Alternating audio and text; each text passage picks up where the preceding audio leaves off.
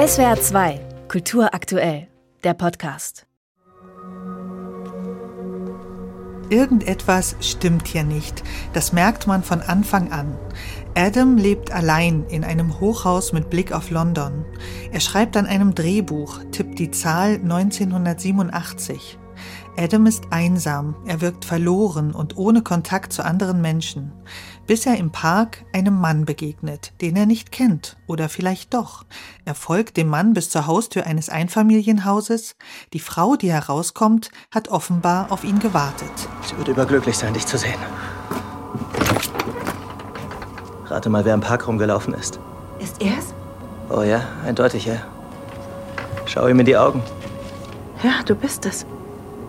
Hallo. Hi. Dieser Film ist eine Geistergeschichte, denn die beiden sind tatsächlich Adams Eltern, nur sie sind schon lange tot, bei einem Autounfall ums Leben gekommen, als Adam zwölf Jahre alt war. In diesem Haus ist noch alles wie früher, sein Zimmer, die Einrichtung, seine Eltern, die jünger sind, als er es jetzt ist. Die erstaunliche Geschichte von All of Us Strangers erzählt von der Wiederbegegnung mit Toten. Ist das eine Zeitreise? Ist die Begegnung echt oder spielt es sich nur in Adams Vorstellung ab? Das alles erfährt man nicht, es spielt auch keine Rolle in diesem rätselhaften Filmereignis. Denn dieser ungewöhnliche und bewegende Film will genau das, den Traum erzählen, dass man die Zeit zurückdrehen kann und letztlich behaupten, dass der Tod nicht existiert, uns nicht trennt von den geliebten Menschen, die nicht mehr da sind. Im Kino geht das. Gott, sieh dich an.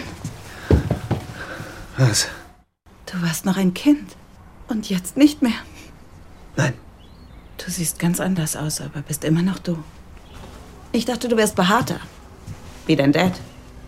Ah ja, entschuldige.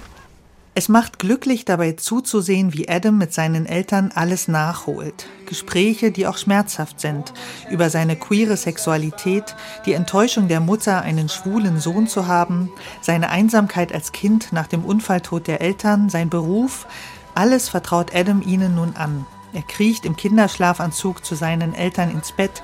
Die Mutter will wissen, wie genau sie gestorben ist. Sie schmücken gemeinsam den Weihnachtsbaum. Gleichzeitig zu all dem lernt Adam Harry kennen, der auch ganz allein in dem Hochhaus wohnt.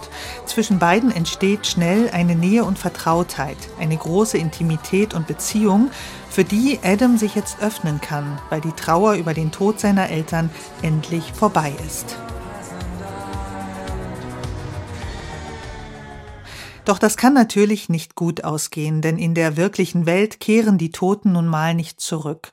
Die Eltern gehen ebenso plötzlich, wie sie gekommen sind, und Adam durchlebt den Schmerz des Verlusts noch einmal in voller Härte. Doch nun ist da Harry, eine Liebe, die den Faden ins Leben neu aufnehmen kann. Us Strangers ist der intensivste und gleichzeitig nachdenklichste Film seit langem. Er wagt einen mutigen Sprung in die ganz großen Themen Liebe, Tod, Verlust und Trauer. Ein Ereignis sind auch die Schauspieler, vor allem Andrew Scott als Adam, der gleichzeitig Mann und Kind ist. Ein Film also wie eine zärtliche Utopie, die vom Ende der Einsamkeit erzählt. SWR 2 Kultur aktuell. Überall, wo es Podcasts gibt.